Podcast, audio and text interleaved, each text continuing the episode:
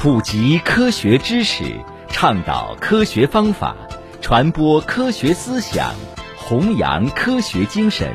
科普在线由日照市科学技术协会和 FM 九五日照综合广播联合主办。听众朋友，欢迎收听科普在线。大家都知道牛奶是个好东西，可是现在市面上的牛奶实在是太多了：全脂牛奶、脱脂牛奶、低脂牛奶、高钙奶、舒化奶、儿童奶、风味奶、复原奶、乳饮品。那么这些牛奶大家都分得清楚吗？它们之间又有什么样的区别？今天我们就来研究一下牛奶吧。我们先来说一下生乳。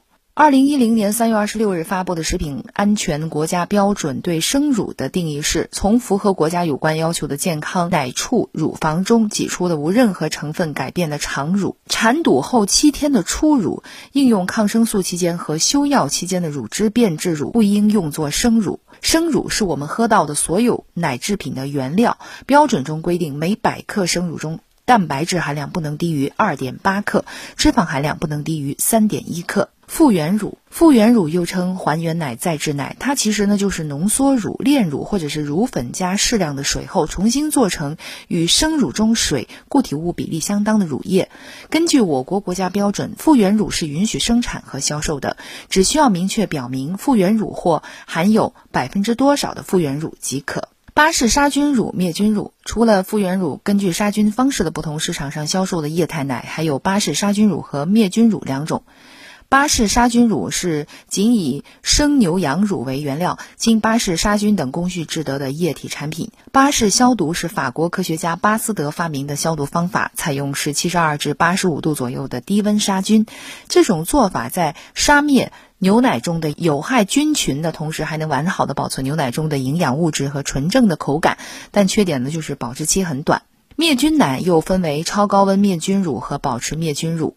超高温灭菌乳是以生牛羊乳为原料，添加或不添加复原乳，在连续流动的状态下加热到至少一百三十二度，并且保持很短时间的灭菌、再菌、无菌灌装等工序制成的液体产品。保持灭菌乳是以生牛羊乳为原料，添加或不添加复原乳，无论是否经过预热处理，在灌装并密封之后经过灭菌等工序制成的液体产品。根据规定，灭菌乳与巴氏灭菌乳一样，每百克牛奶中脂肪含量不能低于。三点一克蛋白质含量，牛乳不能低于二点九克，羊乳不能低于二点八克。灭菌乳的好处呢是保质期长，但是经过高温加热，很多人担心营养会被破坏。现在市面上关于牛奶还有很多名词，舒化奶、高钙奶、有机奶、风味奶，这些又都是什么呢？那么所谓的高钙奶，顾名思义就是钙含量更高的牛奶。但是呢，含量和吸收是两回事儿，含量高并不等于吸收好。市面上很多高钙奶添加都是碳酸钙、乳钙等成分，从营养成分表上看呢，钙的含量的确提高了，但这种钙人体的吸收利用率有限，所以一句话，高钙奶意义不大。有机奶，有机食品是全球通用的一种食品认证标准，生产过程非常严格，严禁使用人工合成的农药、化肥、激素和转基因食品技术以及衍生物。有机奶和普通牛奶的区别就在于此，只是对整个生产流程要求更高，但就营养成分方面和一般的牛奶是没有什么区别的。脱脂奶，在美国，牛奶根据脂肪含量的不同被分为接近无脂、半低脂、低脂、减脂和全脂。相比于普通牛奶。脱脂奶脂肪含量更低，热量也更低，但是在脱脂过程中，对健康有益的脂溶性维生素，例如维生素 A、D、E 等，也被一并脱去了。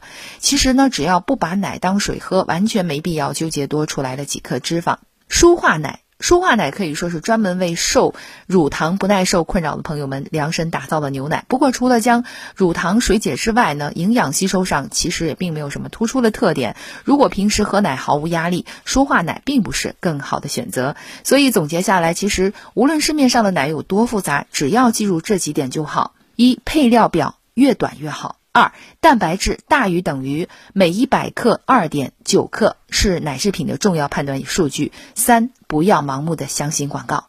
好，以上就今天科普在线内容，感谢收听。想要获取更多的科普知识，请下载科普中国 APP 或关注科普中国微信公众号。